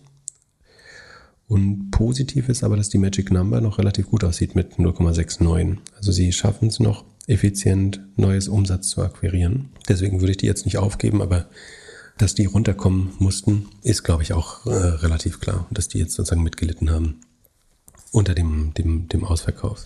Ich frage mich gerade, ob die gewinnen, wenn man nicht genug Leute findet, die man einstellen kann. Auf der anderen Seite könnte ich mir auch vorstellen, dass es weniger Angebot gibt, also weniger Freelancer, wenn die Jobs immer attraktiver werden. Könnte, könnte man überlegen. Ähm, also, aber du hast ja mal sehr gut beschrieben, was das Problem ist. Also sie haben ihre Take Rate übrigens auch von 27,2 auf 29,6 gesteigert, also nehmen sich 30 Prozent des Umsatzes. Und meine Befürchtung wäre ja, dass die Kohorte an Kunden, die sie über Corona gewonnen haben, langsam auch lernt, dass das alles auch direkter geht als über Fiverr und dass es keinen Sinn macht, jedes Mal ähm, 30% Take Rate klingt ganz fair, aber das heißt ja, dass der Kunde 50% mehr bezahlt, als wenn er im Direktgeschäft äh, ist. Ne? Also bezahlst 100 Euro, Take Rate ist 30. Das heißt, ähm, du bekommst eine Leistung von 70 für 100. Ja? Und das sind 50% Markup aus, Sicht des Kunden und oder eben das, ja, äh, wir sind ja auf beiden Seiten Kunden. Bei Ihnen ist ja ein zweiseitiger Marktplatz. Ähm, ich, würde schon Grund haben, dass die keine Revenue Expansion oder ähm, Kohorten mit veröffentlichen. Der, ich könnte mir vorstellen, dass die nicht gut aussehen. Ja. Und die Active Buyers sind jetzt auch stagnieren gerade. Die, also die, die Kunden auf der Plattform stagnieren bei 4,2 Millionen Kunden gerade. Der Spend pro Buyer steigt aber noch, das ist gut. Ähm, wenn sie Glück haben, kompensiert das die Churn. Ja. Ja, wenn E-Commerce leidet, müssten die ja auch leiden. Also weniger Texte, weniger Fotos, weniger Freisteller machen, weniger Facebook-Werbung kreieren und so. Ja, und weißt du, wer, wer der größte Feind von Fiverr ist? Künstliche Intelligenz. Das sind halt, also ein Logo, ein Logo generieren oder ein PowerPoint, äh, Corporate Identity oder sowas. Ich glaube, da wird es sehr bald Lösungen geben, die das. Klar, aber das könntest du zu ZipRecruiter auch sagen. Du meinst, dass Menschen auf dem Arbeitsmarkt insgesamt abgelöst werden? Ja. Ja, aber dann, ähm, du, ZipRecruiter kann ja auch im, im Blue-Collar-Bereich, also im Unskilled Labor, ähm, arbeiten. Die brauchen nicht zwangsläufig White-Collar. Ja, das stimmt. Dann weiter zu Disney. Wie waren da die Earnings? Genau. Die, also die, die waren nicht schlecht. Also man schaut natürlich bei Disney vor allen Dingen auf die Subscriber-Zahlen von Disney Plus, weil man davon ausgeht, dass es langfristig äh, eines der spannenderen Modelle ist. Die fand ich relativ gut. Die liegen bei 138 Millionen oder 137,7. Das ist ähm, beim äh, also vor einem Jahr waren das noch 103. Das heißt, sind 30 Prozent eigentlich gewachsen. Ähm, mehr als 30 Prozent. Und auch gegenüber dem Vorquartal, da lag man bei 130, sind es auch nochmal äh, 8, 8 Millionen mehr Subscriber. Also sieht deutlich gesünder aus als die Netflix-Zahlen. Und das sagt jetzt nicht, dass Streaming äh, tot ist, ehrlich gesagt. Also ich bin überrascht, dass sie noch sehr aggressiv wachsen können. Sie wachsen auf einem relativ niedrigen Preispunkt. Ne? Ich glaube, es kostet immer noch 5,99 oder so. Ähm, ist dann die Frage, also einmal einerseits ist das Potenzial, den Umsatz zu verdoppeln. Andererseits hätte es natürlich auch eventuell ein bisschen extra Churn, aber ähm, das Streaming-Business sieht gut aus. Man war ein bisschen enttäuscht. Äh, in Asien sind die Parks wieder zu. Das hat wohl so ein bisschen das Ergebnis verhagelt.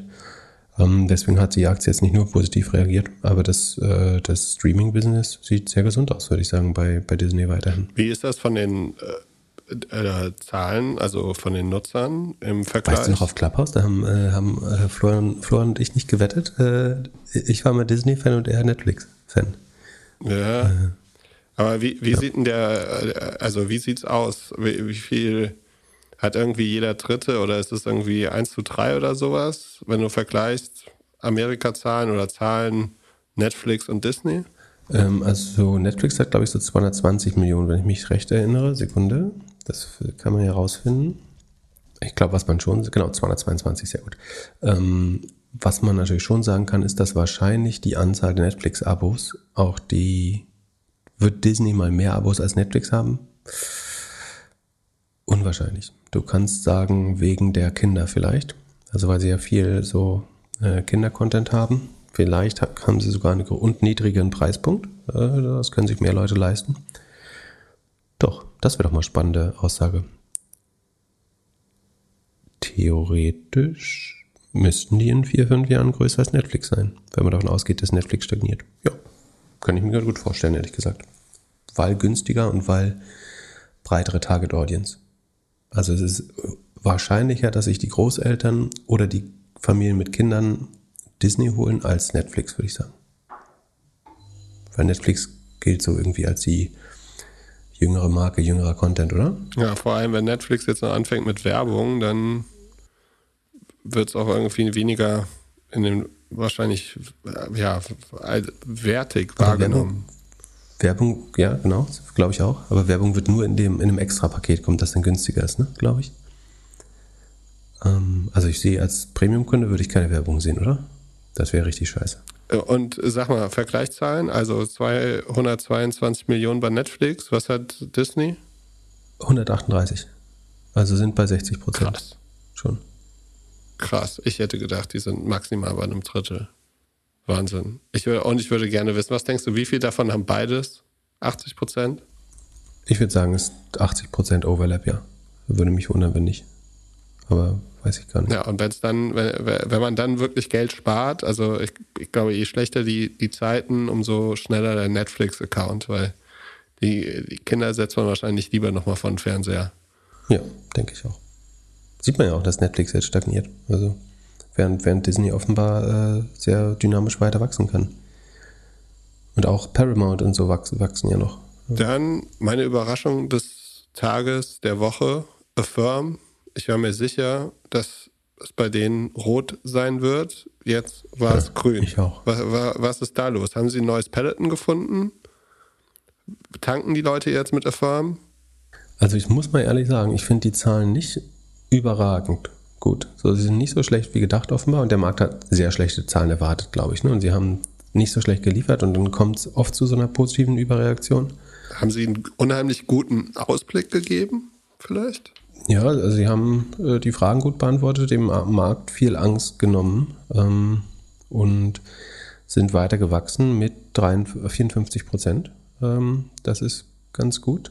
Ähm, wobei das unterm Vorquartal ist. Vorquartal war 360 Millionen, jetzt sind es noch 354, äh, 355. Aber das Vorquartal war natürlich auch ein Weihnachtsquartal. Und da natürlich ist ähm, das E-Commerce-Volumen da höher. Das heißt, ähm, Saisonalität spielt da eine Rolle. Aber historisch sind sie immer im Q3 auch gegen das Q2. Also deren, die haben wir in Abwe ich, ich nehme die, Kalender die Sie haben ein abweichendes Finanzjahr. Ich spreche jetzt aber von Kalenderquartalen, um das zu vereinfachen. Historisch war das Q1 trotzdem immer besser als das Q2, als sie noch schnell gewachsen sind. Jetzt das erste Mal das Q, also als das Q4. Ähm, jetzt das erste Mal das Q1 unter dem Q4. Das heißt, man sieht schon eine Verlangsamung, auch beim, beim Wachstum. Und ähm, das GM und äh, der, das Revenue wächst nicht mehr so schnell wie das GMV. Also ähm, ihre Take Rate am, am GMV geht weiter runter. Und ich denke ja, Firmen ist das nächste Netflix eigentlich. Also der, der First Mover. Aber da, da ist doch so viel Konkurrenz im Markt jetzt. Du hast PayPal, du hast, äh, du hast Square mit ähm, Afterpay, du hast Amazon mit einem eigenen, du hast jede Kreditkartenfirma. Äh, mit meiner Amazon-Kreditkarte kann ich auch vollautomatisch schon Buy Now Pay Later machen. Äh, jede Neobank äh, wird das wahrscheinlich machen. Und es ist doch komisch, dass, und das, es wäre doch unlogisch, dass die unbegrenzt weiter wachsen können. Und man muss sich auch mal anschauen, die, die prahlen damit, dass sie Walmart, Amazon, Shopify, Wayfair, Target, alle, also Target, äh, alle schon unter ähm, Vertrag haben. Und die haben halt 60% des E-Commerce-Volumens in den USA schon unter Vertrag. Also das heißt doch, das, du kannst doch jetzt ausrechnen, dass sie irgendwann nur noch mit dem, mit dem ähm, E-Commerce-Volumen wachsen müssen. Es sei denn, dass das Produkt bei Now Pay sozusagen noch mehr Marktdurchdringung findet. Das wird, glaube ich, schwer. Es gibt ein paar Leute, die werden nie so doof sein, das zu machen. Ähm, und viele andere machen bestimmt auch äh, schlechte Erfahrungen damit. Und das, das andere, also der Merchant Growth sah ja jetzt immer gut aus, weil sie erst haben sie Shopify aufgenommen und da sind die Merchants von 29 äh, oder von 12 äh, sind das nee, von 12.000 auf 102.000 hochgegangen mit Shopify. Ähm, und dann haben sie Amazon noch äh, geonboardet. Dann sind die Merchants äh, jetzt auf insgesamt 200.000 hochgegangen. So, und wer, wen wollen sie jetzt noch an Bord? On board? Und der, das Merchant-Wachstum wird schon langsamer. Ähm, sie werden halt nicht mehr, also es gibt kein großes Netz, sie können auch Etsy oder sowas auf die Plattform bringen. Vielleicht kriegen sie dann nochmal, wie viel hast, äh, Verkäufer hat der Etsy, hast du gesagt, ein paar Millionen oder Ja. so. Ähm, aber ich, also ich habe mich jetzt beim Quartal verschätzt, würde ich sagen. Also, also ich lag erheblich daneben. Ich hatte die ja ähm, äh, geschortet. Zum Glück sind sie davor so schlecht gelaufen, dass Sekunde, ich guck mal, wo die Position steht jetzt. Die ist noch 34% im Plus, das wird sie aber komplett abgeben wahrscheinlich, wenn die Börse jetzt aufmacht, weil das ist genau der After, Sekunde, ich guck mal, wo sie After Hours stehen jetzt oder geschlossen sind gestern. Äh, Pre-Market sind sie plus 30, genau. Also ich verliere fast, nicht ganz, aber ich verliere einen Großteil sozusagen des vorherigen Gewinns. Ähm, äh, aber ich glaube langfristig, vielleicht wird das nächste Quartal dann eben schlecht. Ähm, ich glaube nicht, dass es besser werden kann gerade. Ansonsten ähm, das Revenue als äh, Percentage des GMV ist auch runtergegangen. Also sie haben vorher 12% des GMVs als Re Re Revenue letztes Jahr noch gemacht, jetzt sind es nur noch 11%, also ein Prozentpunkt verloren äh, an sozusagen Marge. Das, das ist nicht gut. Man sieht, dass die Warenkörbe stark sinken. Da, Im Vorjahr waren es 420, äh, also nicht der Warenkorb, aber GMV pro Customer. Das war vor einem Jahr 421, jetzt ist es noch 307. Da fehlen die Peloton-Bikes. Genau, und man sieht bei den Orders äh, im Vergleich zum GMV auch, dass die Orders wachsen deutlich schneller als das GMV, was wiederum heißt, dass immer mehr Kleinkram mit der Firma bezahlt wird. Und ob das so gut ist, ist eben die Frage. Ähm, die Transaktionen pro Kunde wachsen auch. Das spricht wieder auch für die kleineren äh, Sachen. Average Order Value ist von 180, 183 auf 113 runter. Ähm, und die Marketing, ah, das ist auch krass, die Marketing Ratio war vor einem Jahr bei 25 Prozent, ist jetzt bei 44 Prozent. Ähm, also geben erheblich Geld für mehr Geld für Marketing aus. So richtig schnell wachsen, wachsen tut eigentlich nur das äh, Service Income. Und sie sagen ja eigentlich, und ich weiß ehrlich gesagt nicht, was das ist, weil sie sagen ja, sie haben keine Late Fees und das ist alles das keine versteckten Kosten, keine Late Fees. Aber das, was sich verdreifacht hat im Vergleich zum Vorjahr, ist das sogenannte Service Income. Ähm, so ihre, ihre Einkommensbestandteile sind das Merchant Network Revenue. Das wächst nicht mehr besonders schnell, nur mit 20 Prozent. Das Virtual Card Revenue, das ist sehr klein, äh, hat sich aber immerhin verdoppelt, aber auf einem niedrigen Niveau äh, und es liegt unter dem Vorquartal zum Beispiel. Ähm, dann haben sie das Interest Income, das sind sozusagen die Zinsen. Dann die Gain on Sales of Loans, das ist die, ähm, die Kredite, die sie verkaufen und verbriefen und dafür sozusagen als Intermediär Geld bekommen. Und dann haben sie dieses Service Income und das hat sich verdreifacht. Ähm, ich weiß jetzt nicht, was das ist, wenn das nicht Late Fees sind. Und wenn das so wäre, dann müsste man an dem steigenden Service Income eventuell auch die steigende Default Rate sehen können. Und ähm, die Kredite, die sie selber noch auf dem Balance Sheet haben, sind auch von 2 Milliarden auf 2,5 Milliarden hochgegangen, die sie noch nicht verkauft oder securitized haben. So. Und worauf man zum Beispiel achten sollte, ist, ob da nicht so ein Upstart draus wird. Ne? Das haben wir letztes Mal besprochen, dass Upstart jetzt auf einmal ähm, 600 Millionen, was waren das, 600 Millionen oder so an Krediten selber noch auf der auf dem Balance Sheet hatte, die sie nicht verkaufen konnten. Und Upstart, was Upstart macht, ist ja eigentlich, dass sie ihre eigene Bad Bank werden und die, die, guten, die guten Kredite verkaufen und die schlechten wahrscheinlich die schlechteren äh, selber behalten. Und jetzt, wenn die Default Rates, also die sozusagen die Kunden, die nicht zurückzahlen können, steigen, dann kann das sehr ungünstig sein, solche Kredite noch auf dem Balance Sheet zu haben selber. Fairerweise muss man aber sagen, dass bei Affirm der durchschnittliche, Kredit bei dem Modell dauert ja nur fünf Monate. Ne? Drei, bis, drei bis sechs Monate, ähm, die meisten im Schnitt, glaube ich, fünf. Ähm, das heißt, man kann das sehr gut eigentlich der Risiko- und Zinsstruktur anpassen. Also, wer, aber Upstart hat die Kredite ja viel länger offen. Also, das sind ja Autokredite und sowas, die viel länger laufen. Bei Firmen sind es halt kleine Kredite. Ähm, da ist es nicht ganz so schlimm, äh, würde ich sagen. Ähm, aber man sollte immer drauf schauen, ob die eventuell doch äh, Verluste dann anhäufen könnten oder ob sie zu viel, zu viel Kredite selber unterschreiben müssen und nicht verkauft bekommen über ihren ansonsten sehr effizienten ähm, Marktplatz. So, und dann, ähm, also was man auch sagen muss, ist, sie haben die Loss from Operations brutal ausgebaut. Die waren, ähm, der, das, der Umsatz liegt, wie gesagt, bei rund 350 Millionen und der Loss from Operations ist minus 226 äh, Millionen. Das ist eine operative Marge von minus 64, deswegen 64 Prozent. Äh, und das ist, äh, also es war im Vorquartal, äh, war im Vergleichsquartal war es schlechter, weil der Umsatz kleiner war, aber ansonsten ist es eine, also in absoluten Zahlen ist es die, ein Rekordverlust. Deswegen verstehe ich nicht so richtig, warum die Zahlen so gefeiert werden. Also die einzige Erklärung ist, dass man eben nicht so stark enttäuscht hat beim Wachstum, wie man denkt, aber ähm, also der, der operative Verlust ist schon noch erheblich. Ähm, und allein 100 Millionen davon sind wieder share-based. Ähm, das heißt, der, äh, vom, sie haben so ein adjustiertes Operating Income, das ist angeblich 1% im Plus. Aber wie gesagt, da fehlen halt 100 Millionen an Share-Based Compensation, die sie raushauen. Ein Viertel der operativen Kosten entspricht das ungefähr. Ähm, und der Netto Cashflow vom Operating Activities ist auch 28 Millionen minus. Ich glaube, das nächste Quartal wird schlecht. Habe ich mich halt im Quartal geirrt. Ich bin, bleib trotzdem kein Fan von der Firma. Sie haben jetzt positiv überrascht. Ich finde die Zahlen trotzdem alles andere als gut, ehrlich gesagt.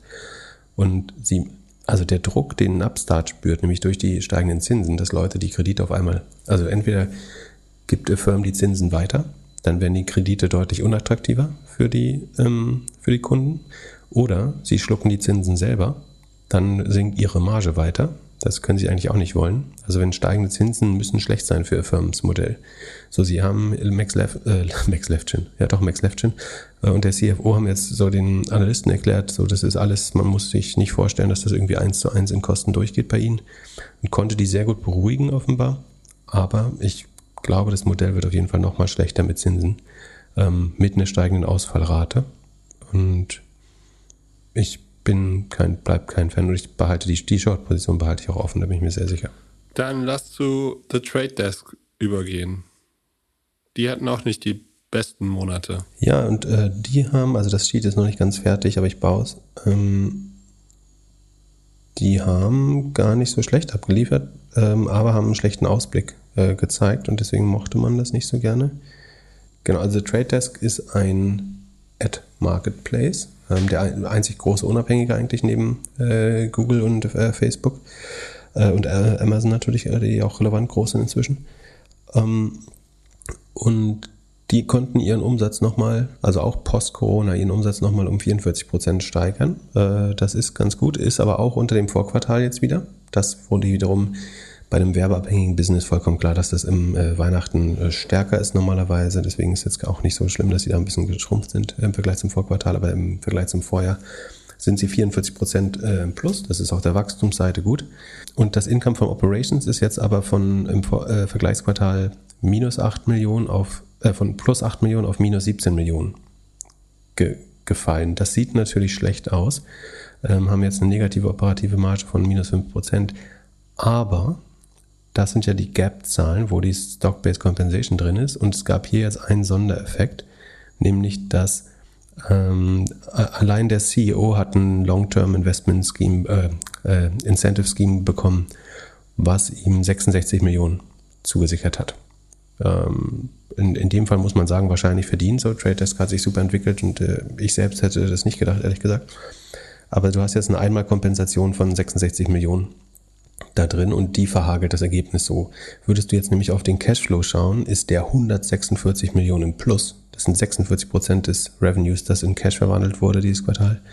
Und auch das adjustierte EBITDA, so mit allen Problemen, die es damit gibt beim adjustierten EBITDA. Ne? Also die Stock-Based Compensation äh, sind 66 Millionen für den Chef und äh, nochmal das gleiche ungefähr, 60 Millionen für den Rest der Company.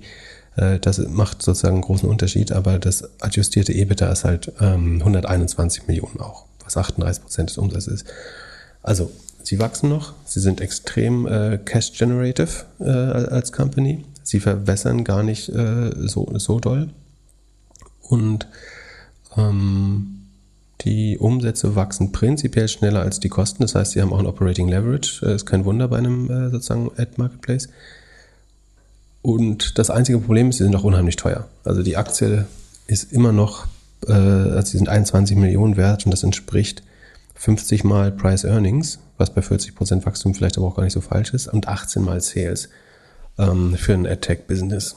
Das ist halt sehr teuer, finde ich. Ich finde es eine hervorragende Company, die immer wieder positiv überrascht.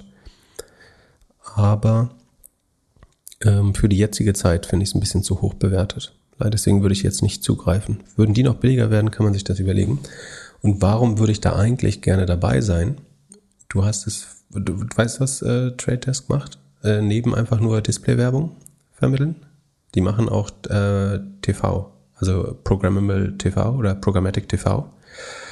Und sollte jetzt nicht nur Netflix, sondern vielleicht auch andere große Player dann auch mehr in TV äh, gehen, dann wäre Trade Desk, glaube ich, ein indirekter Profiteur davon als quasi Schaufelverkäufer der Online-Werbung, der TV, der Programmatic TV-Werbung, also der äh, in, in einer automatischen Auktion verkauften äh, TV-Werbung. Das machen im Moment hauptsächlich so Cable-Provider und Roku und so, glaube ich, sind da die typischen Kunden. Aber wenn Netflix jetzt mit seiner gesamten Kundschaft oder mit vielen neuen Kunden auf ein Werbemodell geht, dann müsste eigentlich Trade Test davon auch profitieren. Äh, und das sollte dem Modell Rückenwind geben. Aber meinst du nicht, dass Netflix und Amazon und so das selbst machen würden? Also Amazon mit AWS auf jeden Fall. Äh, ja, aber du, äh, da, du musst ja dann Hunderttausende von Werbekunden anbinden. Also so eine Ad-Operations aufzubauen ist gar nicht so einfach. Du musst ja mit jedem Werbekunden irgendwie sprechen oder ihnen äh, eine Schnittstelle zu dem, äh, also eine ihre Demand-Side-Plattform eigentlich an, an die an die Ad-Exchange äh, ran, ranbauen. Und das ist dann schon spannend, wenn du einen großen Player hast, wo du äh, direkt äh, die Ads verkaufen kannst. Und die, sich, die nehmen sich dann halt einen kleinen Share davon, aber dafür hast du sofort alle Werbetreibenden eigentlich auf der Plattform, glaube ich. Aber, dann aber es, die, deine Frage ist berechtigt. Habe ich, mich, hab ich mich auch äh, gefragt tatsächlich. Würde Netflix nicht einen eigenen Marktplatz bauen für Werbung? Aber ich glaube, es wäre dumm, das nicht nach außen zu öffnen und davon sollte dann zum Beispiel ein Trade Desk ähm, profitieren. Ja, aber äh, wahrscheinlich kommt doch die News in den kommenden Monaten dann Zusammenarbeit Trade Desk und Netflix. Bei Amazon glaube ich, dass die es selbst machen. Ja, hat Amazon, ich äh, bin mir nicht sicher. Amazon, äh, Amazon redet mit allen großen Brands. So. Die verkau ob die jetzt den Banner verkaufen auf der, auf der Startseite von Amazon oder ein bisschen Bewegbild. Ja, du kannst ja sowohl als auch machen. Wenn du es direkt ein. Ich, ich meine, im Moment. Äh, also, wenn du recht hättest, dann hat Trade Desk ja kaum eine Berechtigung. Also, klar, die konsolidieren die ganzen kleineren Player, aber naja.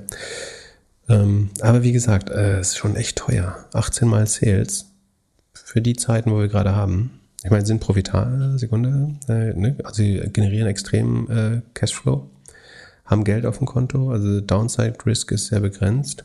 Ja, eigentlich müssen wir jetzt in den kommenden Quartalen alle auf äh, Cashflow positiv umdrehen, oder?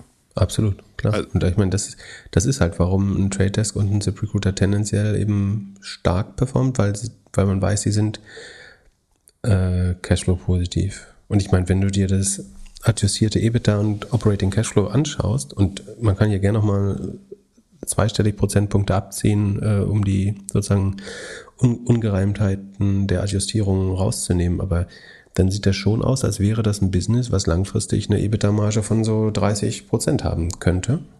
Ähm, und wenn sie dann mit 40 Prozent wachsen, dann, ja, weiß nicht. Also der Markt findet den Preis ja fair, aber ich fände es gerade zu teuer, da reinzugreifen. Aber so, wenn würde ich die Aktie haben, würde ich sie jetzt auch nicht wegschmeißen. Bis jetzt ähm, performen die ja wirklich relativ gut. Wie stark sind die runtergekommen? Waren mal bei Sekunde. Ja, die waren mal bei 100, sind jetzt noch bei 45. Also verloren haben sie auch schon, das ist klar, aber halten dich relativ gut, würde ich sagen. Dann zum Schluss Plug Power. Geht dein Short auf? Plug Power liefert eigentlich immer ab. Äh, Sekunde.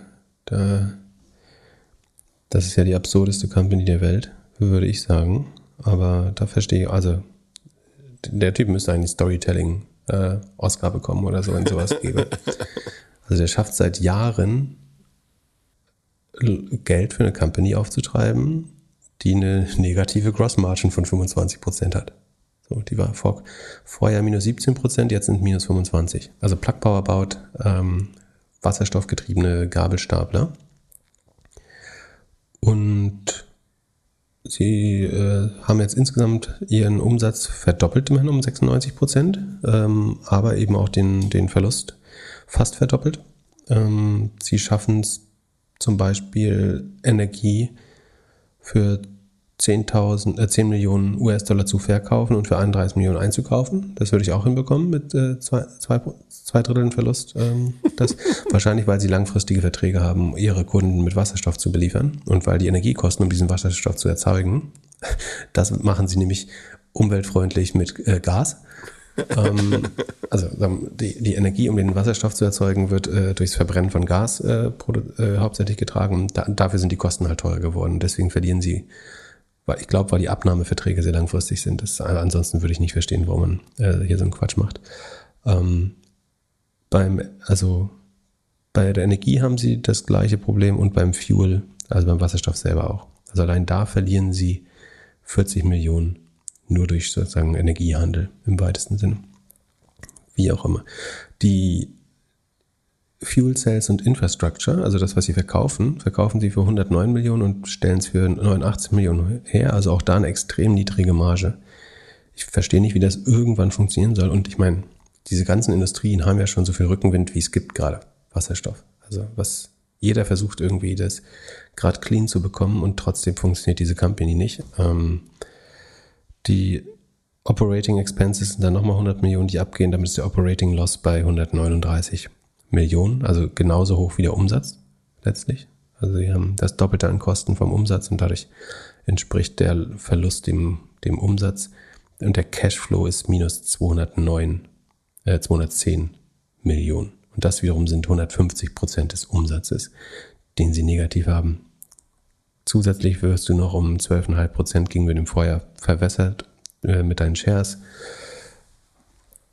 ich, keine Ahnung, was, wer, wer denen Geld gibt. Also traurig, dass die lange Zeit der größte Bestandteil von dem Clean Energy ETF sind. Weiß nicht, ob sie es immer noch sind, aber ähm, das hätte meiner Meinung nach nicht passieren dürfen. Aber ja, man müsste, hier müsste ich nochmal ins Inventar schauen eigentlich, ob die äh, auch Probleme haben, den Schrott zu verkaufen. Sekunde, da, ich, da würde ich nochmal reingucken, das könnte spannend sein.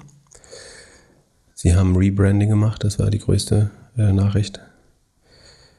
So, hm, ist gestiegen von 270 auf 330 Millionen. Ist nicht brutal, aber ähm, na gut, sie haben den Umsatz auch verdoppelt. Dann äh, muss das Inventar, also du hast ja immer ein rollierendes, irgendwas ist immer auf dem Lager und wenn du Umsatz hast, dann muss das Inventar auch steigen. Okay, dann würde ich darauf jetzt erstmal nicht rummotzen, aber wie gesagt, im Wachstumsmodus sind sie schon äh, mit den äh, fast mit den 96% Wachstum, aber zu, zu absolut barbarischen Kosten. Äh, raff ich nicht. Achso, und auch wichtig, das Net Revenue liegt unter dem Vorquartal. Also wir haben hier diese 100% Wachstum oder fast 100%, aber das Vorquartal war 162 Millionen und wir haben jetzt 140. Und ich glaube nicht, dass es ein Weihnachtsgeschäft für Gabelstapler gibt. Also ähm, Wieso nicht? Nochmal schnell, um ein bisschen Steuern zu sparen, ein bisschen was kaufen? Also ich sehe hier nicht, dass das besonders. Naja, wir werden es äh, im nächsten Quartal rausfinden. Aber ich plug, bleibe ich auch short, bis die endlich von der Börse verschwinden. Also Sekunde, habe ich eine Position da, muss man ja der Transparenz halber auch sagen. Ja, habe ich 1100 Stück short. Sieht gut aus. Super. Pip, ich freue mich, wenn wir uns nächste Woche sehen auf der OMR und ich wünsche dir einen schönen Geburtstag am Samstag. Jetzt, wenn man das hört, wahrscheinlich, äh, habe ich Geburtstag und treffe wieder irgendwelche Hörer in der Sauna bestimmt als nächstes. ja, ich habe gerade ein Buch geschickt bekommen, ohne den Titel zu erwähnen, aber vielleicht äh, packe ich das noch für dich ein. Sekunde, äh, ich muss dich mal groß machen. Ich, ich schick dir ein Foto. Halt das nochmal in die Kamera. Schick dir ein Foto. Also. Ze zeig mal. Nee, zeig nochmal. Von wem ist der? Ach Gott, oh Gott. Äh, kannst du direkt in den Mülleimer werfen? Ja, oder ich pack's ein und schenk's dir. Also, nee, genieß. Auf keinen Fall wirst du mir das schicken. Gib da nicht noch Geld aus. Pack das direkt in Papiermüll. Oder schick's zurück, noch besser. Ich wünsche dir einen schönen Geburtstag. Bis Montag in Hamburg. Ciao, ciao. Bis Montag in Hamburg. Ciao, ciao. Ja, hallo? Hallo, Herr Glückler. Hier ist nochmal Philipp. Oh, oh, bist du böse? Ich bin böse auf dich, ja. Du hast, äh, du hast du und Elon Musk haben meinen Freitag, den 13. und vor Geburtstag äh, versaut. Äh, ist irgendwas passiert? Du hast schon getwittert und weißt genau, was passiert ist. Just, dass wir aufgehört haben aufzunehmen, gibt es jetzt noch eine Breaking News auf CNBC und zwar, dass Elon Musk ähm, sagt, dass der Twitter-Deal für ihn temporarily on hold ist. Ähm, also, dass er erstmal pausiert oder in der Luft schwebend wäre. Und zwar wartet man auf Zahlen, die eine Kalkulation äh, betreffen, dass die Spam- und Fake-Accounts weniger als 5% der Nutzer sind. Äh, warum das ja ihm jetzt auf einmal so wichtig ist, ist, ist mir nicht 100% ähm, transparent. Äh, was sehr transparent wird, ist, dass der Twitter-Share, äh, die, der Twitter-Kurs damit um jetzt gerade 18 Prozent fällt, was klar ist. Äh, das haben wir letztes Mal beschrieben in der letzten Folge. Wenn nicht, äh, kann man die auch nochmal hören. Ähm, einfach erklärt ist es ja so, dass seit des ersten Angebots ist, hat die Nasdaq äh, wahrscheinlich 20 Prozent, 25 Prozent nachgegeben. Und damit würde man denken, man kann Twitter wahrscheinlich sogar noch günstiger kaufen jetzt. Und es sieht so ein bisschen aus, als würde er sich hier unter einem Vorwand aus seinem Angebot zurückziehen. Also er hat einen Grund gefunden, eventuell ohne die Breakup-Fee zu bezahlen. Also er müsste, wenn er das Angebot zurückzieht, eine Milliarde an Twitter zahlen. Für mich macht es den Eindruck, als sucht er jetzt ein Grund, wo er getäuscht wurde, zum Beispiel, dass die Fake-Accounts mehr sind als angegeben oder auch weniger. Und dann sagt er halt, ich wurde hier über wichtige Bestandteile ge ge getäuscht und deswegen ziehe ich mein Angebot zurück und will die Breakup-Fee von einer Milliarde nicht bezahlen. Ähm, dann könnte er später Twitter nochmal günstiger kaufen, wahrscheinlich, ähm, mit einem 20% Discount. Das scheint mir zumindest die Strategie zu sein. Mehr werden wir wahrscheinlich in den nächsten Tagen erst wieder erfahren. Ungünstig natürlich für die Leute, die jetzt auf die Twitter-Übernahme spekuliert haben. Günstig für Hindenburg Research, die genau das letzte Woche vorausgesagt haben und damit ist deren ähm, Hypothese jetzt wahr geworden, dass die Gefahr, dass Twitter über 54 äh, Dollar liegt, relativ niedrig ist, dass der Deal platzt, aber relativ hoch ist. Und so, wenn die das jetzt vernünftig gehebelt haben, haben die da in kürzester Zeit ihr Geld verdoppelt. Herzlichen Glückwunsch an Hindenburg Research. Und dafür rufst du mich jetzt nochmal von deinem Wanderurlaub äh, aus irgendwo. Ja, ja, hallo? Das ist doch wohl eine Frechheit. Wie viel Also wenn, wenn, wenn die SEC sich nicht mehr langsam um den Typ kümmert, wird er halt immer, immer mehr Schaden anrichten. Du kannst dich halt auf nichts verlassen. Was, also, und ich bin hier in meiner hanseatischen Heimat, ja. Und also eine Sache, die wir gar nicht mögen, ist, wenn das gesprochene Wort oder ein Handschlag nichts, nichts gilt. Und das ist ja bei ihm einfach so. Eben hat er noch getwittert, er ist weiterhin committed zum Acquiring, aber er hat den Preis nicht mehr dazu geschrieben. Also er geht aus dem Deal raus und dann kommt er hinterher und sagt, so, äh, jetzt seid ihr 20 Prozent gefallen oder ein bisschen mehr vielleicht sogar noch und äh, jetzt reden wir mal über 48 Dollar statt 54. Aber er hat doch vorher gesagt, dass er hier uh, playing, uh, I'm not playing this uh, back and forth game, I move straight. Er ist ein Drecksack, der immer lügt. Also er lügt doch ständig. Er hat gelogen, er hat die Company Private, hat gegen jede fucking Rule der SEC verstoßen und darf immer wieder weitermachen. Und ich meine, sich jetzt über die über falsche Fakten zu beschweren und über die, die Nutzerzahlen, ey, dafür macht man Due Diligence. Guten Morgen. Aber der hat doch keine Due Diligence gemacht. Wie, wie, kriegst du einen Bankkredit? Wie kriegst du überhaupt einen Bankkredit? Wieso finanziert überhaupt jemand diese Transaktion, wenn der Typ nicht mal Due Diligence macht? Also, das ist schon komisch. Und wenn du es dann äh, so machst, dann ist die Frage halt, ähm, also, du, das ist ja, wenn du sagst, ich kaufe das einfach so, dann musst du ja sagen, das ist jetzt quasi gekauft wie gesehen. Also dann, dann hinterher zu diskutieren, ist doch total albern, wenn du erst sagst, ich kaufe das jetzt einfach hier 54, scheißegal, was dahinter ist, ich guck, muss mir das nicht angucken. Und dann aber zu sagen, ich wurde hier getäuscht, das passt meiner Meinung nach nicht zusammen. Also entweder kannst du, machst du Due Diligence und wenn dann getäuscht wirst, hast du vielleicht äh, das Recht, irgendwie das zu monieren. Ähm, aber wenn du das eh gesehen, gekauft, äh, dir, dir, dir holen willst, dann brauchst du dich hinterher nicht beschweren, wenn da irgendeine Zahl nicht äh, perfekt gestimmt hat. Und wie gesagt, ich glaube, er will einfach nur die eine Milliarde Breakup äh, sparen. Und was er damit auch angerichtet hat, ne, da sind Leute gegangen. Also sind User haben Twitter verlassen, weil Elon Musk der neue Besitzer wird. Es sind Mitarbeiter gegangen, weil er der neue Besitzer wird. Und jetzt lässt er diesen Scherbenhaufen, äh, der, von dem ich Aktien besitze, äh, da, da einfach so liegen. Was für eine Drecksau. Ganz ehrlich. Und glaubst du, er hat vor dem Tweet seine Aktien schon verkauft? Das wäre richtig. Und ach, das ist noch die andere Sache. Ne? Der, also, der, außerdem, also, wenn der Deal jetzt platzt, es wird gleich stürmischer hier. Das war das eben schön Ja, man hört dich nicht mehr. Ähm, also, ähm, ich muss da wieder äh, Sekunde, bin gleich weg. Grab mal ein Loch oder so. Setz dich mal in Tesla. ja, genau. Und was hat er nämlich auch gemacht? Er hat einfach mal äh, still und leise, da, also er hat einen guten Grund gehabt, 8 Milliarden äh, an Tesla-Shares zu verkaufen, ohne dass ihm jemand übel nimmt. Äh, oder 10, fast 10 Milliarden. Ähm, und kann jetzt sagen, ja, hm, ich glaube nicht, dass er seine Aktien zurückkauft, äh, die Tesla-Aktien, und das Geld jetzt wieder in Tesla steckt. Glaube ich nicht. Also entweder hat er einfach in Bad Face verhandelt und holt sich jetzt einen besseren Preis nachträglich aus. Ja? Oder kauft es einfach nicht. Äh, oder nörgelt so lange an den Bedingungen rum, bis Twitter wieder Nein sagt. Das Board war eh nicht 100% überzeugt. Ich finde es eine richtig miese Nummer. Können wir deinen Geburtstag irgendwie noch schöner machen? Ja, pass auf. Die nächste News. Äh, Sam Bankman-Fried, der auf der UMR ist, hat 8% an Robinhood gekauft. Das heißt, dein Robin Hood Short ist tot. Äh, war ich da auch noch short? Ey, dann guck ich überhaupt nicht mehr gekauft. Ich weiß es nicht. Aber wieso kauft der denn Robin Hood? Also Robinhood ist ja, glaube ich, was war das, so noch 9 Milliarden wert? Ähm, kann man sich schon überlegen, ob man die, die Kundschaft nicht für, für eine Kryptobörse wie FTX braucht. Oder ähm, ob man da FTX, ob man die beiden Enden einfach zusammenknotet. Ähm, weiß ich nicht, muss ich. Aber jetzt glauben natürlich alle, dass da das Gleiche passieren wird. Dass das ein neuer Hobby von Multimilliardären ist, äh, sich einfach mal so ein paar Unternehmen zuzulegen. Naja, Also, so, so wie ich mir Podcast-Hardware kaufe. genau. Die, die kaufen sich halt größere. Schönes Bild. Das kaufe ich mir jetzt äh, zum Geburtstag morgen. Hast, du einen Vorschlag? Ja, nee, aber ich habe eine neue Merch-Idee für Doppelgänger-Merch. Wir machen noch den Merch. Ja, aber vielleicht, vielleicht habe ich eine Überraschung für dich. Und was wäre die Idee? Erzähle ich dir nicht. Aber sei gespannt. Erzählst du mir das nicht? Ein bisschen, bisschen teasen. Aber äh, also ich finde es sehr, sehr witzig und ich hoffe, du auch. Äh, du hast damit eine Wette gewonnen. Du hast ja gesagt, du glaubst nicht, dass der Deal fliegt. Jetzt ist genau das passiert. Äh, ich glaube, er wird passieren, aber eben zu einem schlechteren Kurs. Und das wäre eine richtig, richtig dreckige Aktion, finde ich.